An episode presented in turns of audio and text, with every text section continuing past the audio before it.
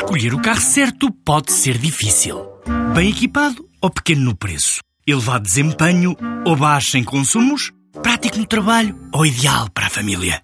Quando há um Dacia que é tudo isto e é também o número 1 um em preço, a decisão não podia ser mais fácil. Descubra a gama Dacia Docker a partir de 10 mil euros. Preço para Docker Van Essential 75 cavalos, válido até 31 de 10 de 2018, com entrega em Portugal Continental. Limitado ao estoque existente. Número 1 um em preço base no mesmo segmento. Não inclui despesas de legalização, averbamento e de transporte. Saiba mais em dacia.pt.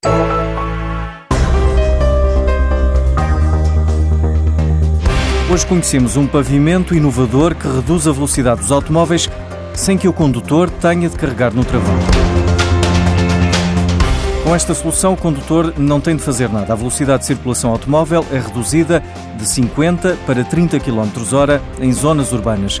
É um 2 em 1, ou melhor, um 3 em 1, como explica Francisco Duarte, fundador da Pavnext. Em locais como na aproximação a passadeiras ou outros locais de abrandamento obrigatório, conseguimos fazer essa redução de velocidade sem depender do condutor.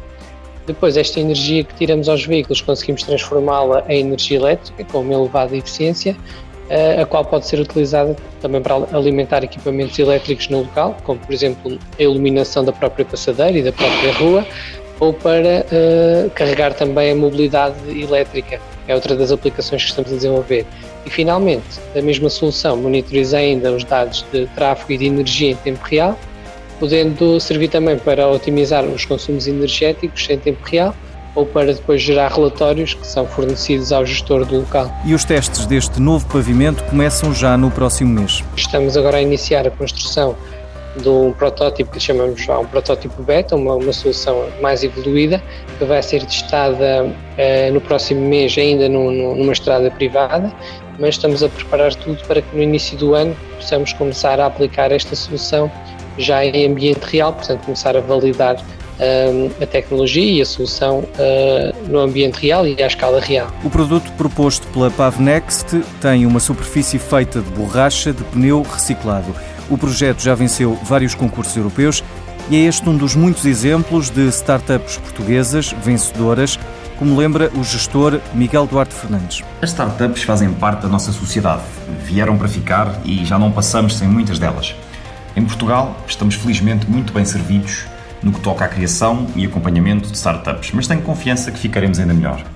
É curioso referir que o termo startup apareceu pela primeira vez na Forbes em 1976 a propósito do investimento em empresas na era do processamento digital de dados. Não conheço nenhuma fórmula de sucesso para que uma startup cresça e obtenha sucesso à escala global.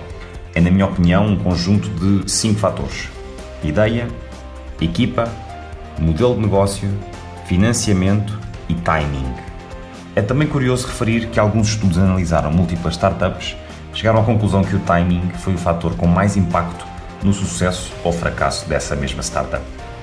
Estará um mercado aberto e preparado a receber algo tão inovador? Estará um mercado já sobrecarregado de concorrência?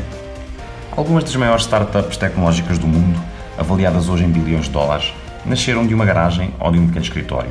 Exemplos como a Apple, eBay, Amazon, numa altura onde o termo startup era ainda pouco conhecido da população em geral e o e-commerce dava os primeiros passos, mas chegaram no timing perfeito. Casos mais recentes como a Uber, Airbnb ou o WeTransfer, que nasceram já este século, outro tipo de condições e facilidades, com modelos de negócio muito inovadores, mas que vieram também no timing perfeito. Com DNA português, para além do tridente dourado, OutSystems, Farfetch e Talkdesk, já múltiplas vezes reconhecidas como casos de sucesso, existem outras startups a dar cartas, tais como a Fizai, Anbabel ou a Science for You. Estas são apenas alguns exemplos de empresas vencedoras que foram lançadas no timing correto bons investimentos. E por falar em startups, a espanhola de entrega de flores Colvin vai reforçar a sua presença no mercado português. A empresa que conta com uma plataforma de encomenda de flores online concluiu uma ronda de investimento de série A de mais de 6 milhões de euros.